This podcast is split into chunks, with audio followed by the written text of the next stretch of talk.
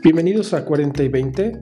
Esto es algo así como un podcast, en donde platicaremos con cocineros, baristas, panaderos, bartenders y uno que otro personaje del escenario de las artes. ¿Y de qué trata este podcast? De comida, siempre de comida, pero también de arte y cultura. Lo que queremos es contraponer, escuchar y conocer a las nuevas generaciones y a las viejas generaciones de la cultura gastronómica. Así que, comenzamos.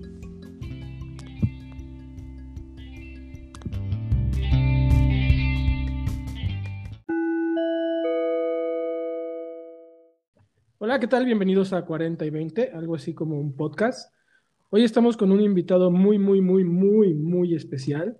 Su nombre es Sandra Uribe y Sandra Uribe es quien se encuentra a cargo de Frijolatorio. ¿Qué tal, Sandra? Bienvenida, ¿cómo estás? Mucho gusto, Alejandra. estar conversando con, con, ustedes, con la labor que están haciendo, dándole pues, eh, importancia a, los cultivos, a los alimentos nativos de América y también con, con conversando con, con, la gente que es, digo yo que la gente frijolera por excelencia y es los mexicanos. Entonces, honor total. Oye, a mí me, me, yo te sigo porque en algún momento publicaron en Fundación Tortilla algo sobre, sobre tu proyecto y lo que me llamó muchísimo la atención, y de hecho hasta siento un poco como de pena, ¿no? Eh, es ver la gran cantidad de, especies eh, o razas, no sé cómo se denominan, de frijoles que existen en el mundo. Porque los mexicanos, a pesar de que sí somos bien frijoleros y consumimos mucho frijol, eh, digamos que en, el cotidiano, en el día a día, ubicas dos o tres este, tipos de frijoles, pero yo, veía en ese momento tu, Instagram y decía, órale, qué bruto. Primero, qué bonito, ¿no? O sea, el, frijol eh, es una joya en cuanto a eh, colores, texturas, diseño y formas. Y dos, que alguien estuviera eh, capturando todos esos tipos de, frijolitos, de diseños, de colores. ¿Cómo, empezó esta historia del frijolatorio?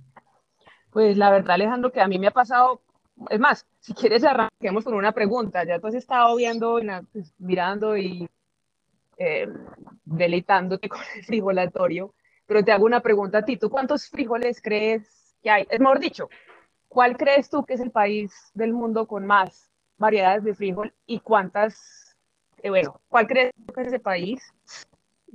No, hombre, yo después de ver tu Instagram de primera te hubiera contestado que México, pero, no, no sé. O sea, no, no sé, veo tantas cosas que pienso que ahora Colombia es el, que tiene más frijoles, no sé, la verdad. No, pues hubieras atinado la primera vez, la verdad. México. Sí, pero te pregunto, y ahora te respondo es con otra pregunta. ¿Tú cuántas, cuántos crees que tienen en México? Mm, qué buenas preguntas. Yo diría que cerca de 100. No, bastante más. otro intentico. Otro intentico. Eh, ¿600 especies? Ustedes tienen 5053. Ah, no, bueno, no era tantito, era enormemente abismal la cantidad de diferencia. ¿Cinco mil qué? 5053. Y después de ustedes, seguimos, digo yo seguimos porque estamos muy reñidos, pues muy parejitos, Perú y Colombia. Perú tiene, Perú tiene 3.468 y Colombia 3.407, pero reñidos, digo, porque estas cifras me las dio a mí, hay un señor que es un belga, se llama Daniel de Buc, y eh, él trabajó en el banco de semillas más importante del mundo de semillas de frijol y que queda coincidencialmente aquí en Colombia. Trabajó allá por ahí 40 años, ya se retiró, pero converso mucho con él y le pregunto, cada rato le escribo, lo conocí, fui al, a este banco de semillas y eh, le pregunto, y él fue el que me dio esta estadística, pero estas cifras tienen más de cinco años. Entonces, por ejemplo, si un Perú y Colombia se llevaban 60 variedades de diferencia, como se están acabando mientras hablamos, ya no sabemos cuántas quedan. Entonces, eh, son cifras no pues, oficiales, pero no, o sea, eso va, va cambiando. Estamos hablando de semillas que muchas están en vía de extinción. Ahora, ¿por qué, ¿por qué de esas cinco mil y tantas especies o tres mil y tantas especies, por qué no las consumimos todas? Pues mi opinión personal y también, pues personal y también le hice, le hice esa misma pregunta a este señor, entonces eh, lo que creemos o lo que se cree es que eh, la verdad los monocultivos y, y, cuando hay ciertas empresas multinacionales que se han dedicado a, a perfeccionar, cuando digo perfeccionar eh, los cultivos, digo yo, es hacerlos a prueba de plagas, de, del clima, de un montón de... pues, entonces nos, van, nos, van quedamos, nos vamos quedando con menos y con menos y, y no les conviene tener tantas, pues les, les, conviene mejor es tener un cultivo facilito de manejar, un, un monocultivo y eh, te cuento una pequeña anécdota, por ejemplo, en Colombia, sí. eh, pequeña anécdota, no, algo muy diciente, que lo deja uno muy pensativo, y es lo siguiente, un campesino acá puede sembrar sus semillas, puede sacarles hijitos y después comer esas semillas, pero no puede venderlas en cadenas de supermercados grandes, no, puede comer, no pueden comercializarlas como a, a un nivel masivo, a menos, o sea, ellos solamente pueden comercializar las semillas que les distribuyen el ICA, que es el Instituto Colombiano de Agricultura, y vienen selladitas, uh -huh. y bueno, solamente pueden vender esas semillas. Entonces, eh, imagínate, ahí nos hemos ido quedando con menos y con menos. Eh, aprovecho y algo un poquito más positivo, y es lo siguiente, en, desde que empecé el frijolatorio, ha sido súper bonito eh, el hecho que hay, o sea, mucha gente se ha ido interesando y me ha ido escribiendo, escribiendo, escribiendo, y descubrí una profesión, vocación, que no tenía ni idea que existía, que existía en este mundo de Instagram, y es guardianes de semillas.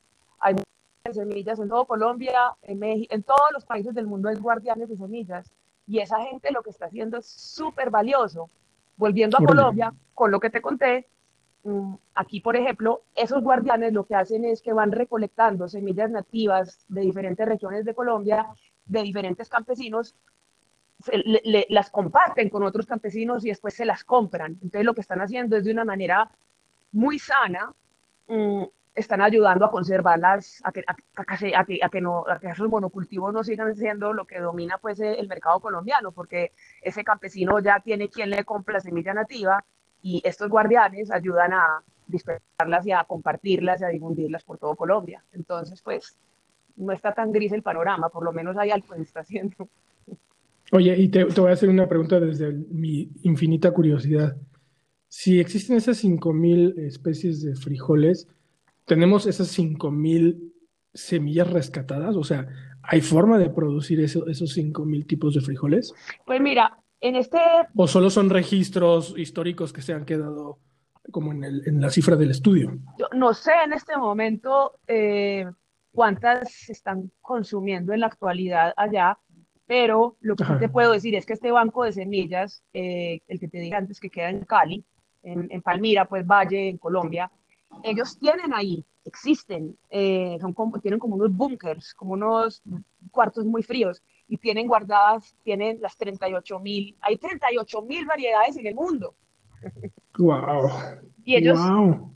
y óyeme esto tan maravilloso, eso es como una, no sé, como una película de Diana Jones, o algún día llegaré yo hasta donde te voy a, imagínate que hay un sitio, hay un sitio en el, en el, en el Polo Norte, eh, en Svalbard, eh, que es hermanito, hermano, no hermanito, no, es el hermano mayor, el, el más importante, es el semillero, es el sitio que conserva semillas de más de 140 países del mundo. Entonces, eh, a diferencia, por ejemplo, de, de, el, de, el de Colombia, que tiene que tener estos cuartos fríos y allá es el frío natural, simplemente de subterráneo, uh -huh. tienen guardadas todas estas semillas y el sitio incluso, imagínate, le dicen el arca de Noé.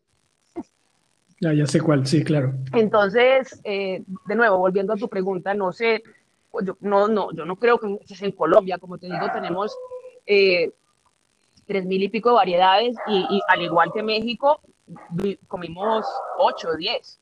Entonces, claro. yo no creería que, o sea, que en este momento, en la actualidad, se están consumiendo en México tantos miles de semillas, no, y es parte de lo que quiero hacer con el frijolatorio, es como concientizar a la gente de que eso existe, o sea, no me lo estoy inventando, si quieren, es más, los invito a que entren a la página del CIAT, en internet. Sí. Eh, está en español y en inglés y hay montones, cantidades de artículos eh, del frijol, eh, en fin, están todas las variedades numeradas, tú puedes buscar por país, por departamento y te salen todas las, o sea, si quieren buscar cuántos hay en México, ahí les salen las que hay en México. bueno, un pequeño tip para que Oye, y perdona que te interrumpa. ¿Y cómo empiezas? O sea, un día, un día agarras y te encuentras algunas variedades de frijoles y dices, esto, esto tiene más fondo. No, ¿sabes eh, qué? Fue casualidad de la vida. Pues yo no sé, yo. algún estudio? No, mira, la verdad es que yo no creo en coincidencias, creo que sí tenía que pasar, pero me demoré muchos añitos, muchos añitos en mirar un frijol. Yo por naturaleza soy muy frijolera. Eh, el, el plato paisa por insignia, o sea, el, se llama, le, le, decimos la bandeja paisa. Y toda la vida he comido ese plato, en la casa de mi abuelo todos los días. O sea, era como tanto que me mudé, viví en Estados Unidos por ahí 20 años. No soy cocinera. Eh, y sin ser cocinera, me aprendí a hacer mis frijoles y me hacía frijoles cada semana. O sea, he sido muy frijolera. Habiendo dicho, habiendo dicho eso, me tocó recorrer muchos kilómetros, estar en Portugal, o sea, créelo o no, estaba en Portugal hace cinco años y recorriendo una, una pequeña, una finca donde una deja tiene, yo le digo que es como un arca de Noé eh, y un jardín del Edén, porque lo que hacen es, eh, van, eh, ellos tienen todo cultivos orgánicos y recogen animales, rescatan animales, entonces es un sitio, pues sí, es mágico, es especial pero el día que, que fui a visitarlo, llovía y llovía y llovía, entonces estábamos adentro en su, en su casa, pues en sí es como una pequeña finca, y la señora muy amable me dice, ¿quiere ver mi colección de frijoles? Yo la miré y le dije, ¿colección de qué? Entonces abrió una gaveta, como Harry Potter o como algo así, abrió genética y tendría por ahí unas 15 variedades o algo así y yo no lo podía creer. La verdad que me pasó como a ti cuando entraste a mi Instagram y esto pues fue hace poquito, o sea que por favor nadie se sienta ignorante o que yo creo que esto es algo que nos ha pasado a todos los latinoamericanos y, y, y, y la emoción que he sentido, eh, la importancia que nos cuenta que tiene el frijol, quiero contagiar, quiero que la gente se sienta esa emoción y le dé la misma importancia. Pero bueno, entonces que esta señora me muestra esta colección, al ver mi entusiasmo, me dijo, yo le voy a regalar para que usted siembre. En mi vida había sembrado un árbol, confieso, no he sido ni agrónomo, nada. Eh, y tampoco sabía que uno en verdad no puede viajar con semillas de otros países, nada. Yo ingenuamente viajé con un bulto de frijoles como de esas 15 de variedades. Y cuando aterrizo en Medellín, imagínate esto, esto sí es una cosa, pero te digo que no son coincidencias. O algo así, no sé. Eh, me recogen mis padres en el aeropuerto y nosotros tenemos una tierrita pero pequeña, una cuadra, o sea, no es una no es un sitio agrónomo, nada, chiquito. Y mi mamá me dice, eh, ¿sabes qué, Sandy? Noticias, pues te cuento, decidí que quiero empezar a sembrar en la finca papa y, y entonces haré un terrenito, pero ya decidí que, ¿sabes qué? Quiero empezar a sembrar frijol. Ándale. Y le dije, pues se le tiene. Yo traje aquí una cantidad de frijoles y así arrancó esto, pues fue muy loco. Fue, de verdad que yo no sé si lo hubiera sembrado o no, porque otra característica mía es que soy muy, o sea, me, gusta mucho lo pequeñito, coleccionar piedras, coleccionar conchitas, o sea, como cosas de la naturaleza, o sea, que creo que tal vez yo hubiera guardado esos frijoles como tesoros, como algo muy especial, y de pronto no me hubiera atrevido a sembrarlos. Arranqué y, y eso fue magia cuando empecé a ver cómo se dan tan fácilmente, cuando veía el universo no solamente de las semillas, sino las flores. Las flores son como pequeñas orquídeas. Tú has visto en el Instagram. Es una maravilla. Las vainas, digo que son esculturas de la naturaleza. Las vainitas, hay moradas, hay verdes, hay... o sea, y ya, y, y, entonces empecé a, a, a, como a escribir sobre mi emoción en, en ese momento en Facebook. Eh, y la gente que, que, que, sí sabe más de esto me empezó, pues me empezaron a llamar, que me tenían regalos y fue súper bonito porque ya eh, eh, gente en mi ciudad empezó a regalarme de diferentes variedades que habían recolectado, me, traí, me, me empezaron a, a, regalar semillas y así arrancó esto y mira dónde va. O sea, ¿Tienes ahorita una colección? Porque alcanzo a ver en alguna de tus imágenes más de 40 eh, tipos de, de, de, frijoles. ¿Y cuántos tienes ahorita tú como La verdad, yo creo que tengo como Sandra. Más. Yo creo que hoy en día tendré por ahí unas 200. ¡Wow! ¡Qué locura! Es que además ha sido súper bonito debido a la pandemia, o sea, gracias a, es raro decir gracias a, pero debido a... Sí, no, pero sí tiene cosas buenas. Eh, sí, sí, o sea, como que he estado pasando, yo antes vivía, pasaba por ahí un 40, 60% del tiempo ciudad y, el, el, sitio donde tengo el, el, cultivo y ahora con la pandemia paso por ahí 90, 10, 90 en el cultivo y 10% acá en la ciudad. Y mm, entonces he tenido como, como muchos, he tenido más tiempo de observar, de sembrar, de eh, escribir, o sea, me, me, he consagrado más, la verdad, a, o sea, lo de Instagram para mí no es una red social y ya, es como que la manera de, de, de, de, poder contagiar a más personas y contarles lo que voy sintiendo cuando voy descubriendo más, más variedades. Entonces, lo que ha sucedido es que he ido conociendo frijoleros por todo el mundo y, y he ido, estaba haciendo trueques con, con, muchos guardianes de semillas en Colombia y uno que otro con, con, diferentes países afuera y, o sea, ha sido maravilloso. Entonces también, pues, volviendo a tu pregunta, mi colección ahora está más grande que nunca, pues por eso, mm. gracias a, o debido a la pandemia, porque mucha gente me ha ido contactando y es un mundo que hay, por ejemplo, una página web que también le recomiendo en Facebook que se llama Beans of the World. O sea, lo que tengo yo es nada, comparado con frijoleros que hay en Suiza, en Brasil, en África, es una locura. Hay gente que, que lleva conservando miles de semillas, o sea, hay gente, y gente, gente con 17 años, o sea, conozco dos frijoleros, guardianes frijoleros, que están sembrando en, en sus, en sus terrenos, que, que, intercambian semillas, o sea, a mí me, devuelve la esperanza, no sé, comparto eso porque, porque ahora la gente habla de todo lo malo que está pasando y, todas las diferencias, pero por lo menos en mi caso he visto y he descubierto un mundo de frijoleros que, que están súper entusiasmados y con ganas de compartir vida y de, y de cuidar y de, y de volver a, a, al origen. A mí me encanta esa, esa frase de Gaudí, que Gaudí, ¿sabes cómo definía la originalidad? Él, él, decía que la original, no. originalidad es volver al origen. Y, okay. y, creo que más de una persona ha estado, pues yo lo estaba haciendo y creo que hay más de uno haciendo lo mismo. Oye, y ahora, en total ignorancia, ¿cómo se da el frijol? O sea, es muy sencillo de, de, de sembrarlo, eh, es un árbol y, y, genera un montón de vainas y, y es por, o sea, eh, no sé cuántas veces en el año se, se, se, reproduce este, este, este alimento. Es que me encantaría poder darte una, una respuesta, pero así como te dije, pues hay 38 mil variedades, esas 38 mil variedades, hay diferentes eh, especies, familias, o sea, eso es todo un universo, entonces se comportan, o sea, por ejemplo, el frijol común, que es, o sea, todos los frijoles son faseolus, y el frijol común es todo Faseolus vulgaris. Hay otros que se llaman Faseolus uh -huh. lunatus. Hay otros que hay como hay como 11 diferentes de esos y de esos 11 hay 5 que son los que más do, hemos domesticado y que más se siembran y tal. Incluso entre okay. esos 5, que es muy es un pequeñito universo, una pequeña parte de ese universo, eh, cada frijol, o sea, hay diferentes, eh, o sea, hay frijoles que dan a los 3 meses, la cosecha. Hay frijoles que se demoran 10 meses, hay frijoles que se demoran hasta un año. Eh, hay frijoles que dan una cosecha y ya hay frijoles eh, añeros que dan un año y hay frijoles perennes que duran muchos años, o sea, hablando de la planta. Ok, qué Entonces, varía Ajá. mucho, mucho, mucho. Lo que sí te digo es que en general es muy fácil, es solo uno eh, o tener la tierra o tener las ganas y el algodón y el frasco, porque, o una matera en, el, en, en, en la terraza, porque yo he sembrado en mi terraza uh -huh. y me han dado bien. Eh, no van a durarte los perennes toda la vida, ni no, duran menos, pero, pero tienes tus propios frijoles y tienes, antes de eso tienes un jardín bonito, hay unos que tienen unas flores hermosísimas. Eh, entonces...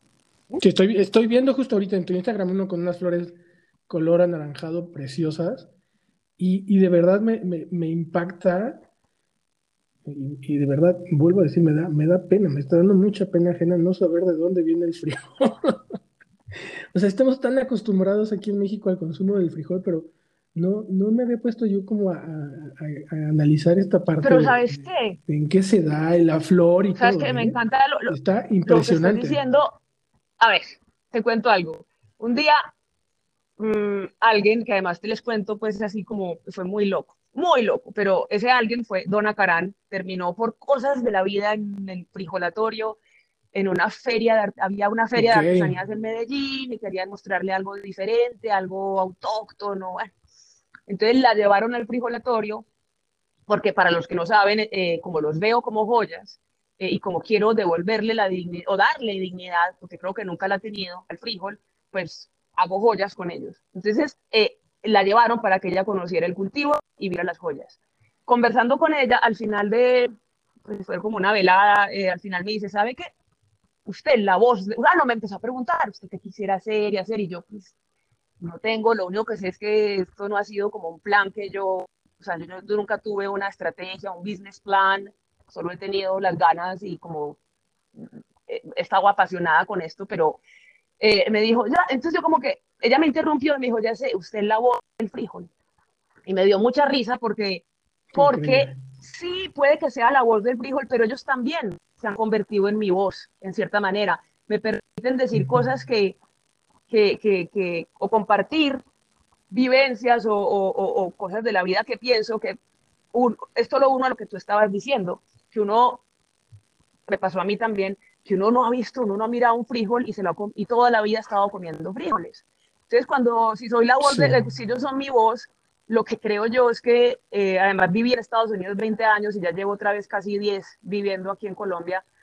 Eh, creo que uno a veces lo que tiene al frente no lo ve. O sea, que pasa, yo digo, si pasa con un pinche frijol, pasa con muchas otras cosas, ¿me entiendes? La verdad que, claro. que, creo que aplica no solo al frijol. Y, y, y, y, creo que nos hemos dado cuenta ahora en la pandemia de eso, ¿no? Que uno al que tiene al lado o lo que, o sea, un Colombia tenemos uno de los países más biodiversos o el más por, por kilómetro cuadrado, tenemos una riqueza, de, o sea, tenemos el, no sé, el, número uno en murciélagos, en palmas, en orquídeas, y comiendo frijol, o sea, el frijol ha sido el plato insignia por, desde que ancestralmente, y, y, aquí ha pasado lo mismo que tú, o sea, la mayoría de los colombianos no pueden creer que, que, que tenemos esta abundancia a nivel frijol. Entonces, en fin, creo que esto nos pasa a muchos niveles, no solo a ti, no solo en México, creo que es como algo muy humano y bueno tener esa conciencia. No, bueno, me, me, siento ahora este, orgulloso de haberte encontrado y, de escuchar todo lo que me estás diciendo. Y hay algo que ya tiene un rato antes de, de, encontrarte a ti que yo, ahorita que hablabas de la dignidad del frijol, no sé si suceda, eh, en Colombia, pero creo que aquí en México sí sucede y en algún momento estuve tratando de encontrar textos que hablaran sobre, sobre el frijol y creo que es un, eh, un, insumo, no sé si la palabra correcta sea, eh, está como mal, mal visto, ¿no? Está denigrado, ¿no? Yo, yo recuerdo perfecto a mi abuela decir que el frijol negro era para, para, el, para, el, ganado y el frijol peruano, que es como el clarito, era para, para los humanos, ¿no? Y yo decía, bueno, eso es racismo total hacia, no, un, mira, hacia un La verdad, dale. Pero no, no, tampoco lo veo como en los restaurantes, ¿no? O sea, no, no veo a, a, muchos cocineros, a muchos chefs, a muchos restaurantes abriendo el, el, el, abanico de, de, opciones en cuanto al, al frijol y el consumo del frijol porque creo que no, no, no se consume como debería de consumirse. No, solo, no, solo no, no, no, no, es que lo que tú dices es, una, es un fenómeno a nivel mundial. Te cuento algo, mira. Eh, antes de la pandemia, era muy loco porque estaba yo en esta obsesión leyendo y leyendo y leyendo del frijol, y en libros eh, decía, eh, al frijol le han dicho, le han dicho la carne del pobre, eh, por mucho tiempo. Y lo que pasa es que cuando hay un desastre natural o, causado por los humanos, o, sea, una guerra o un COVID, por ejemplo, eh, una, la comida como el frijol se pone de moda. Eh, ¿Qué? Porque es barato, porque es no perecedero, en fin. Pero lo que ha pasado hasta el día de hoy, y eso es lo que yo quisiera que cambie, es que una vez pasa la pandemia o pasa el desastre natural, la gente vuelve y se olvida del frijol Entonces, eso es algo que ha sido, para mí ha sido súper loco, porque una cosa es leer las cosas en, en, en, libros, pues, eh, ensayo, bueno, en fin, y otra cosa es vivirlo. Entonces, a mí, vivirlo. o sea, me tocó vivir, o sea, yo había arrancado con este cuento antes de, y el cambio ha sido gigante, o sea, ahí fue cuando me, entrevistaron, tú no sabes, Alejandro, eh, los, estos frijoles han salido en Vogue, México, Latinoamérica, Grecia, París y Estados Unidos. ¿Ok? O sea, y casi todo esto ha sido durante la pandemia. ¿Por qué? Porque ahora están en Vogue, o sea, ahora están de moda. Ojo, aclaro, Vogue ha sido maravilloso porque el, Vogue México y Latinoamérica sí los vieron desde antes de la pandemia, yo tengo que aclararlo. Em, y, y, y, ha sido, bueno, entonces, unido a lo que estás diciendo, te quiero decir algo, y es, no sé si sabes, pero en esta, viví en Estados Unidos 20 años, como les dije antes, allá a los, lati a los mexicanos, pero a los latinos también, como algo despectivo, ¿sabes? Como nos dicen, ¿no? Boleros, dinners, es como, entonces, ahí fue, o sea, lo que tú estás diciendo no es solo tú, no es solo a nivel México, eso es a nivel Pitágoras, le tenía, creía que los frijoles tenían alma, en fin, y no comía frijol, pues eso sí está bien, pero no, él no comía frijol porque pensaba que de pronto tenían algo malo, porque no era pues que el alma buena, o sea, desde hace mucho tiempo el frijol ha tenido como ese... Pero qué, qué rareza, porque son, son muy bellos, o sea, de verdad no me canso de darle scroll aquí al, al, al Instagram. Pero y mira, te voy a decir una cosa más, dijiste una palabra mágica y les voy a contar algo súper interesante, súper que a mí fue como, fue, el, digo yo, plaza moment cuando dije, estoy haciendo algo importante. Dijiste, bellos.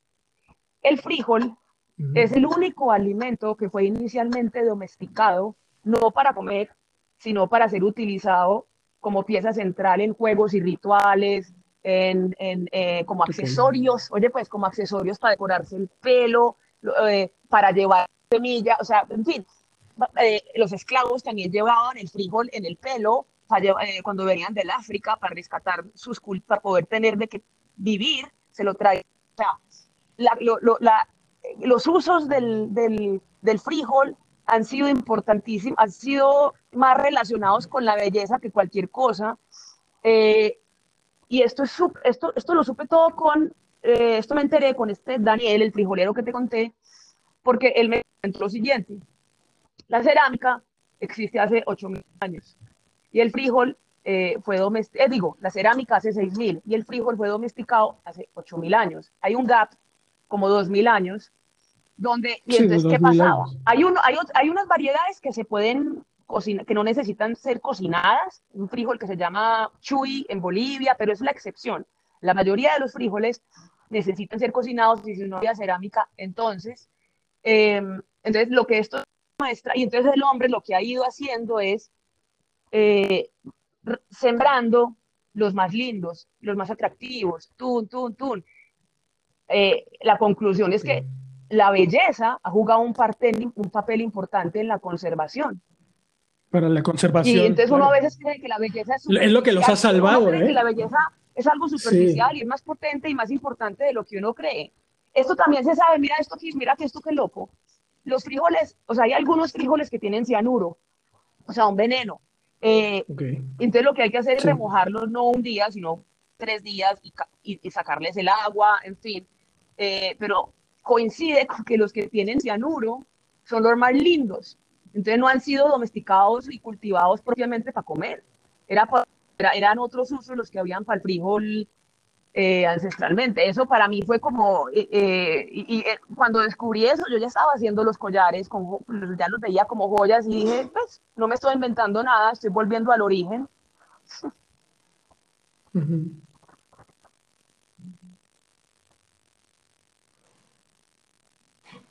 Sí, te oigo. ¿Tú? ¿Ahí me oyes? Ah, sí, ya. Se hizo como un silencio. No, es que yo veo, las piezas, por ejemplo, estoy viendo unos azul rey que me parecen brutalmente bellos, junto con unos color blanco con, a lo mejor con un tono como carmesí, como pintos. Y de verdad, la, belleza de cada, de cada especie. Yo siempre he dicho que los animales y la naturaleza son perfectamente estéticos, ¿no? O sea, la combinación de formas y colores no, nunca ha fallado. O sea, tú no ves a un perico raro, aunque lo veas verde con, con amarillo, ¿no? Y lo mismo veo con los, con los frijoles, o sea, la, la, mezcla de los tonos entre los púrpuras, los negros, este, este como vaca que es blanco con negro, o, este azul totalmente, azul rey, dices, o sea, no hay, no hay error, ¿no? O sea, en, un tema de diseño o de cromática o, de mezcla de, de colores, no, no, hay una falla, ¿no? o sea, la, naturaleza es perfecta. Sí, cuando, cuando te decía yo de que ellos, que soy la voz de ellos y ellos, o ellos, y yo, ellos son mi voz, pues, ah, eh, eh, pienso exactamente lo mismo y es lo que quiero, pues no tanto decirlo, sino transmitirlo, mostrando los frijoles, mostrando su variedad de, de, formas, de patrones, de, de colores.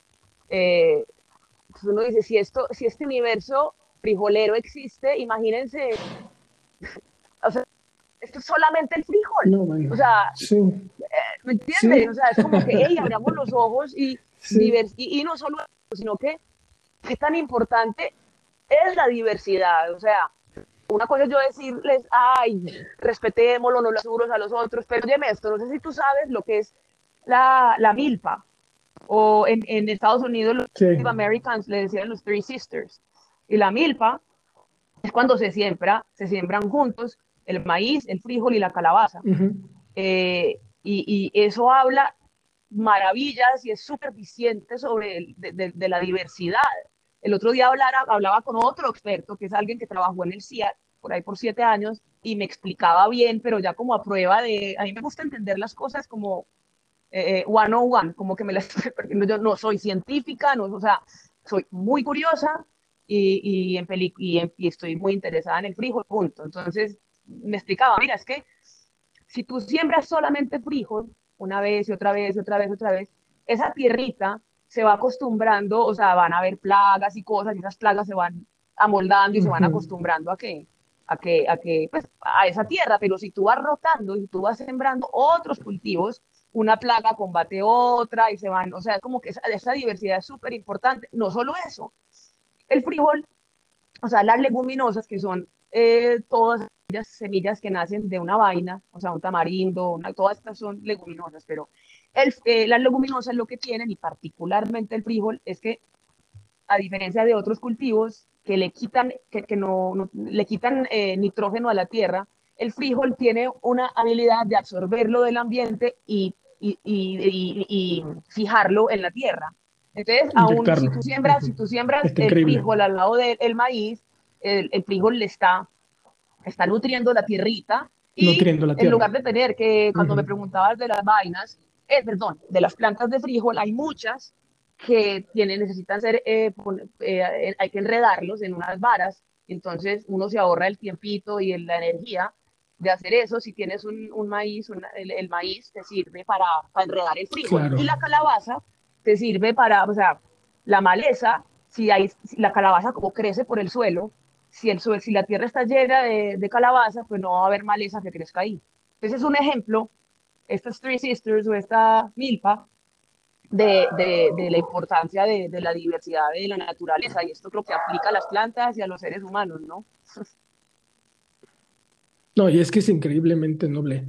Antes, antes de pasar a, a, la, parte del diseño, porque también me interesa escuchar esta parte de la historia, eh, de cómo te involucras con, con el diseño, con, con, el frijol, que, quiero preguntarte algo muy, muy básico. ¿Cuántos frijoles has probado de esas 200 especies que tienes? Bueno, no, entonces retomando que me preguntabas que si había probado... Sí, ¿cuáles habías? No, yo no, no, no. Eh, eh, le tengo mucho respeto a, lo que les decía anteriormente y es que hay muchos frijoles que, sobre todo los más lindos, y a mí me atrae más es la belleza y, o sea, estoy, los que voy guardando y sembrando son o los más bellos, o sea, los que me parecen muy lindos, o de vez en cuando doy con alguno que es antiguo y eso me pasó hace poco, que un campesino eh, aquí en Antioquia, de donde soy, me pidió si ayudaba a conservar unas variedades de, de, un frijol muy antiguo y ese también le estoy, lo estoy sembrando, pero en general siempre los que me parecen más hermosos y muchas veces esos tienen cianuro, entonces tengo mucho respeto hacia esos. Eh, aún así, pues no te voy a decir que no, obviamente la curiosidad ha hecho unos chilis maravillosos combinando 10, 12 variedades. Eh, o hay unos que no todos los lindos son no comestibles. Por ejemplo, uno de mis favoritos es el payar de Perú, se llama el payar moche, em, y en el Perú se come mucho, eh, y sabe a los dioses, o sea, es delicioso, el, o el payar gigante, hay unos frijoles, o sea, eh, o, también lo que he hecho, por ejemplo, el frijol más común, el insignia de mi región, de, acá de mi región, de donde soy, de Antioquia, es el, el cargamanto, entonces, pero siempre se ha cocinado, se ha preparado de una manera, entonces, no sé si sabes, seguro que sabes lo que es el hummus, el que se hace con garbanzo. Pero entonces eh, eh, eh, tengo cargamanto, que también lo he sembrado, por supuesto, o, o, alguna, incluso otras variedades y hago hummus con esas variedades. Entonces, de vez en cuando sí me pongo a jugar, pero tengo cuidado y soy respetuosa. Si hay uno muy bonito, prefiero tener cuidado y, no, y no, no, no, no, jugar con él porque uno no sabe si fue domesticado más por su belleza y, y, y sigue ahí por eso. Entonces, no los he probado todos. Pero eso sí te digo, los, es un universo. Son, es como para hacer una cata, así como hay catas de vinos, es para hacer una cata de frijol, porque son las texturas. O sea, hay algunos que se prestan más para ensaladas, porque son más duritos, otros que se prestan más para un hummus, porque son fáciles de, de, hacer como puré, pues de, de, de, poner, de, hay una palabra, pero ¿me entiendes? Como de diluirlos, son más, eh, varía mucho la, la, eh, entre un frijol y otro. Hay otros que, por ejemplo, hay uno que se llama lupini, aquí le decimos chocho. Imagínate esto, eh, tiene más proteína que la carne, es una cosa de locos. Y en Italia se lo comen, es como las aceitunas, en, en aceite y se lo comen así. En, o sea, hay muchas formas de comer frijol. Uno lo que, lo que le falta es creatividad, aunque a ustedes no a ustedes les sobra. O sea, ustedes con, con el mole, o sea, ustedes yo creo que sí lo han usado, eh, creería yo que son la cultura que más ha, aprovechado, ha aprovechado el frijol, aunque pase lo que tú me dices. Yo creo que los mexicanos, por excelencia, sí lo han explorado un poquito más que el resto del planeta. Yo sí creo. Oye, y entonces, por ejemplo, la, la conservación de todas esas especies que no tienen una función eh, alimenticia o que no, no, no, pueden ser consumidos por, por el humano, ¿cuál, sería esa función que tendrían que preservar?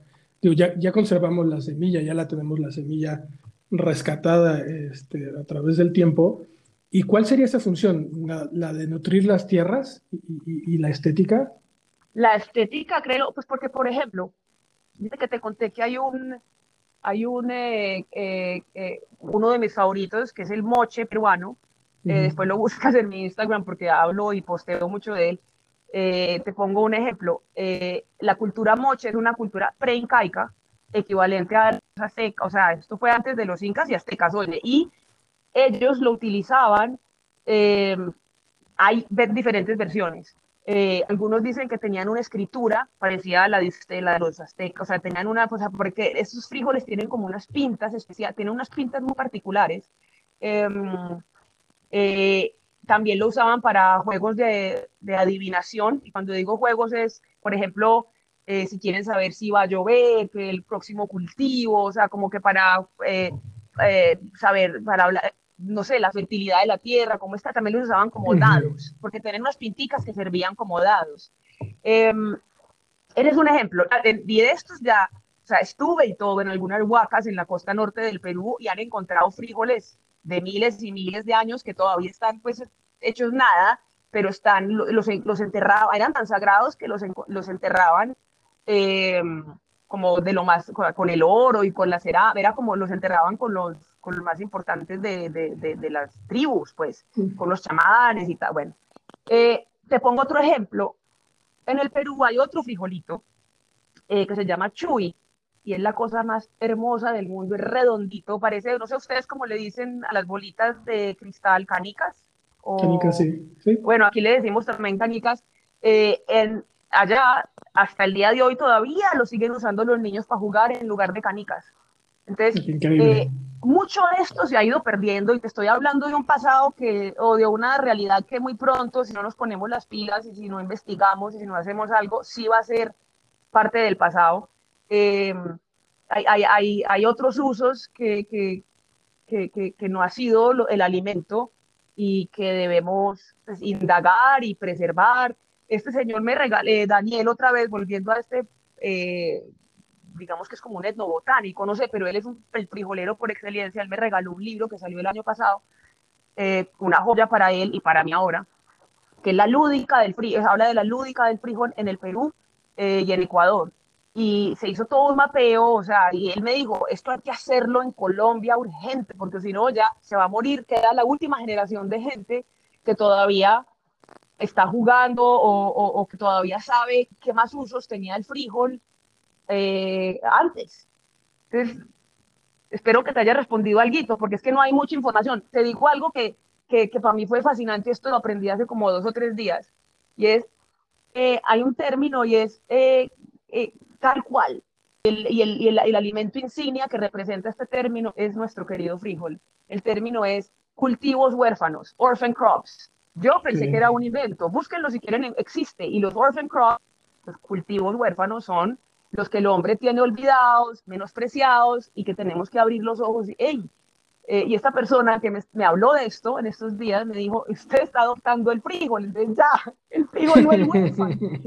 Y quiero extender eso a eh, cuando hablo de los frijoles, digo que son joyas de la humanidad, y yo creo que es que no sea mío, pero creo que es de nosotros, y que no sea más huérfano el frijol. O sea, yo creo que llegó la hora de que eh, post pandemia sigamos mirándolo y queriéndolo y explorándolo y sembrándolo. ¿Cómo, ¿Y cómo pasas a la parte del diseño? O sea, ¿cuándo decides, bueno, ahora ya voy a empezar a armar algún proyectito que tenga que ver pues con... Pues mira, eh, em, empecé a hacer estas joyas desde hace, siempre hace cinco años y como al, al, año, o sea que llevo ya cuatro años haciendo joyas y viendo cómo yo quería, era como, creo que parte de la magia ha sido que yo los descontextualizo, porque o si no queda como una cosa muy hippie, muy, y, yo decía, no, no, no, lo que quiero es algo que le dé dignidad y que haga resaltar estas semillas. Entonces ahí eh, eh, salió la idea con otro joyero amigo, porque no soy joyera, pues ahora seré frijollera, pero pues no tengo una de joyera. Em, y, y, y, él trabajaba mucho con, con la técnica de la cera perdida precolombina, que es, eh, era, en este caso era bronce fundido y, y, bañado en, en oro. Entonces dije, listo, vamos a hacer eso, así no es oro puro, que a mí no me importa la pureza, pero sí, sí el, el oro para nuestros pueblos ancestrales, o sea, era, para ellos tenía un valor no como el de nosotros ahora, o sea, para ellos era, el oro absorbía la energía del sol, el oro irradiaba la bioluminiscencia, la, la, bioluminiscencia, ¿se dice? del sol, o sea, y, y para mí, entonces yo dije que bueno, el oro va a ayudar a, a, engrandecer y enaltecer el frijol, eh, el frijol al fin y al cabo pues tiene que, nace gracias al agua, la tierra y el sol, entonces es muy apropiado. Está muy bonito, sí. Un, y le pongo un hilo de cumare, que, que es una planta endémica del Amazonas colombiano, eh, entonces el hilo es eh, también como que los tres conversan y, y, los tres hablan de la diversidad del continente. Una cosa importante es que, de nuevo, gracias a, o debido a la pandemia, empecé a mirar y a mirar, y, y, no te exagero, empecé a mirar mucho más el frijol, y antes le ponía incluso más oro, pero ahora hago unos collares que son mucho más, porque la pieza, o sea, si tienen cientos literalmente y tendrá uno de oro y ya, porque he aprendido como a los miro y los admiro y, y, la, la, espalda, la barriguita, cada lado del frijol tiene como un patrón diferente, entonces me inventé y todo, le llamo a esta técnica y es como que pinto con frijoles porque no, no, no, no, no estoy usando ni una acuarela, ni un marcador, nada, pero sí es maximizando o, o usando la, el frijol como lo que ya tiene ahí y, y, lo voy sintiendo y le voy viendo su color y su forma y yo y, voy armando como, como unas olas, como unas, como una, es difícil de explicar por, por, por acá, pero, pero tiene mucho más piense que poner el, ensartar, eh, pues que ya los tres elementos que te dije, ya hoy sí es un trabajo muy diferente a lo que fue hace cuatro años, especialmente este último año, eh, armo como unas composiciones, digamos que es la palabra, y que no es que me las invente, sino que los escucho y ellos me, como que voy leyendo lo que, lo que ellos juntos pueden transmitir y, y armo, y bueno, el proceso es más o menos así. También ponle que hay otra cosa importante y es que ponle que una planta en promedio, porque como te dije antes, cada planta, no solamente cada variedad, sino que cada planta es como las, personas como las personas, tiene su personalidad. Entonces hay plantas que te pueden dar 20 vainas y si cada, y, si la vaina tendrá unos tres o cinco frijoles en promedio, bueno, a la matemática, pero hay otras plantas que te pueden dar 100 vainas, otras, o sea, varía mucho, pero digamos que un promedio fuera que una cosecha me da 100 frijoles, de esos 100, eh, elijo por ahí unos 20 que para mí son los más lindos, los otros ya los dejo como, voy a los poniendo en frascos y tal, pero entonces voy eligiendo, y no es que sean los más lindos, es mi ojo, ¿cierto? Voy eligiendo los que creo que y que van a conversar a la hora de hacer una pieza, un collar, eh, entonces también tiene ahí, eh, el proceso de selección tiene como muchos, imagínate. ¿Qué, pasa a tener más, más importancia ese proceso que a lo mejor el de hacer una pieza en oro que enalteciera la belleza natural del frijol, ¿no? no, era, ya no era necesario, ¿no? Entiendo perfecto por qué ahora se vuelve en un porcentaje más corto la presencia del oro en, cuanto a la, en cuanto a la pieza. Sí, y es que ahora, como te digo, como he tenido más tiempo como de, haber, de, de analizar, me pongo a pensar, porque hubo unos que son los, los, famosos que les estoy hablando todo el tiempo, los moche. En el Perú dan en cuatro a seis meses. Aquí, por X o Y, a mí se me demoran aquí 10 a 11 meses en dar. Y tú, que una, o sea, un collar de estos tiene el, el, el hecho de que fui al Perú, lo traje, elegí, lo sembré, esperé un año, 11, 10, 11 meses, después elegí los más lindos, después, o sea, tiene mucho, hay mucho más allá que, y, y, y además es muy bonito porque nos, yo, no, es otra vez darle la importancia a lo que es la naturaleza, es que es muy valioso todo lo que nos da la naturaleza y a veces lo damos por hecho. Entonces sí me gusta compartir todo esto del proceso y cuánto toma, que cada planta es diferente, porque son cosas que, que, yo misma me sorprendo cuando descubro o cuando caigo en cuenta, porque las he tenido enfrente, pues llevo cinco años trabajando con esto y, y apenas ahora es como que te puedo hablar con tanto, no sé, con tanto convencimiento eh, me ha tomado tiempo y, quisiera que a más gente se le contagie y seguro que cada persona, si en verdad en su casa va a ir a su frijolito, va a descubrir algo diferente eh, teniéndolo ahí, eso es lo que quisiera más que nada. Y además te, te vas a otro tema de, de, valor, que cada pieza es única e irrepetible, ¿no? O sea, cada frijol eh, va a ser diferente, aunque sea de la misma especie, va a, va a ser diferente el que está a un lado. no, no vas a tener una repetición de patrones en, en el pigmento o en el tono o en la, forma, eso está increíble. A mí eso me parece, te digo, yo nunca sé, nunca sé, incluso tengo algunos que yo sí sé cuáles sembré aquí y allá, pero hay algunas plantas que aleatoriamente siembro, yo sé que elegí los frijoles más lindos y tal, porque quiero seguir sintiendo siempre eh, lo mismo, lo que sentí cuando, cuando empecé a descubrir este universo y es que no sé qué va a salir de esta vainita, qué va a salir de esta a mí eso me parece mágico, es que vos no lo podés calcular ni planear. Me ha pasado que, que, que eh, conseguí unos frijoles en el CIAT, en este sitio, por ejemplo, en el CIAT uno puede pedir frijoles y te los mandan. Em, y, y, estaba convencida de que me iban a salir, eran rojitos con una pequita blanca. Y cuando me salieron, me salió mitad rojo, mitad blanco. Aquí la intensa, llamé otra vez a mi frijolero estrella, al Daniel de Buc, que les conté, y le dije, ¿cómo explícame esto? Y me dijo, Sandra, ¿usted cómo cree? O sea, es que el ser humano, o sea, un frijol, una semilla tiene, tiene memoria, tiene genética. Entonces, lo que te está saliendo puede que sea todavía de una generación, quién sabe cuál, y no puedes controlar eso. O sea, así fue como Mendel descubrió todo lo de la genética y todo. O sea, es, es la verdad que es fascinante. Les digo que, que ojalá, no sé, con esta conversada se les contagie un poquito y exploren por ustedes mismos el patrimonio que tenemos y que tienen especialmente en México, la, como digo, la tierra frijolera por excelencia. Pues yo, mira, justamente creo que el, haberte encontrado y haber encontrado tu, proyecto mata todas esas eh, inquietudes que tenía yo acerca de la eh, marginación o, la, parte no, digna del, frijol.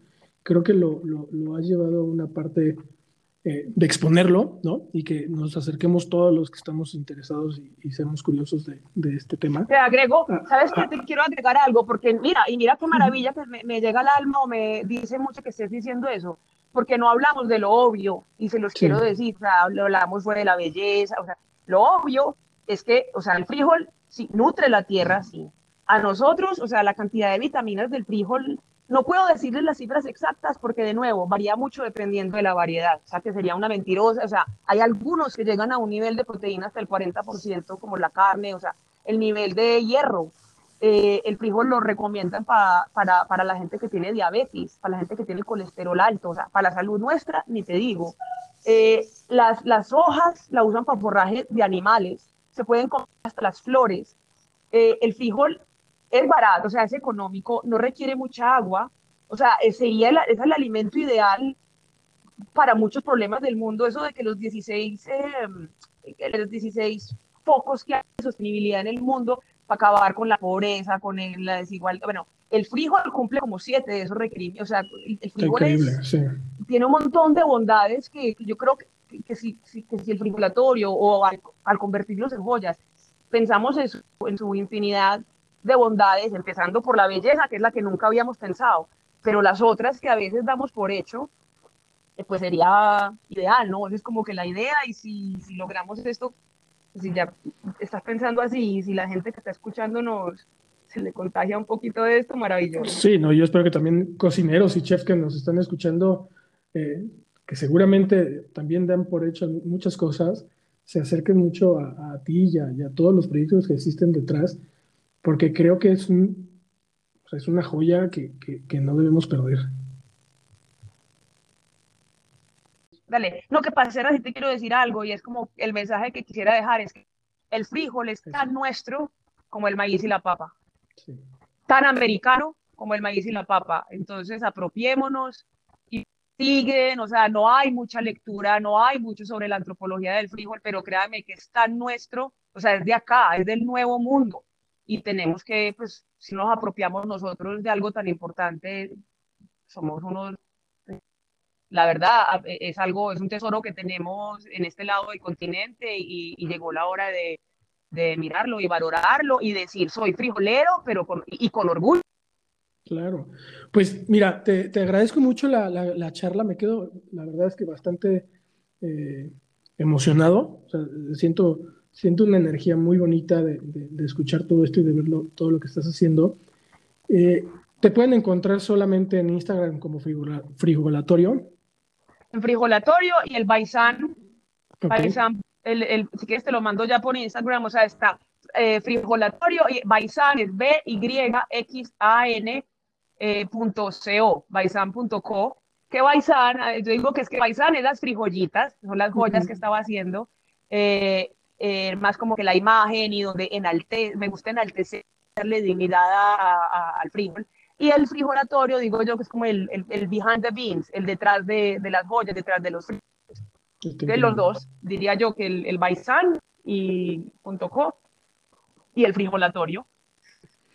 Excelente, Sandra. Pues ha sido un gusto. Muchas gracias por compartir con nosotros toda esta historia maravillosa y espero que, esto crezca eh, abismalmente, ¿eh? de verdad.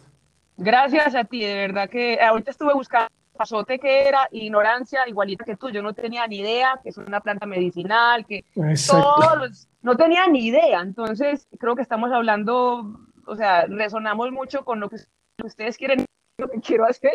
Ojalá que justamente es una planta que, que, normalmente se usa, no sé, tu quesadilla con el pasote, o sea, la, el epazote es como la plantita fea o el patito feo de, de muchos de los alimentos aquí en México y justo como si lo llegas a probar en algún momento sabrás que es delicioso. E, el nombre del, del magazine es epazote por eso, ¿no? Como tratar de sacar una planta o un elemento muy, nacional, pero que también tiene como esa parte perdida de, de la dignidad. Wow.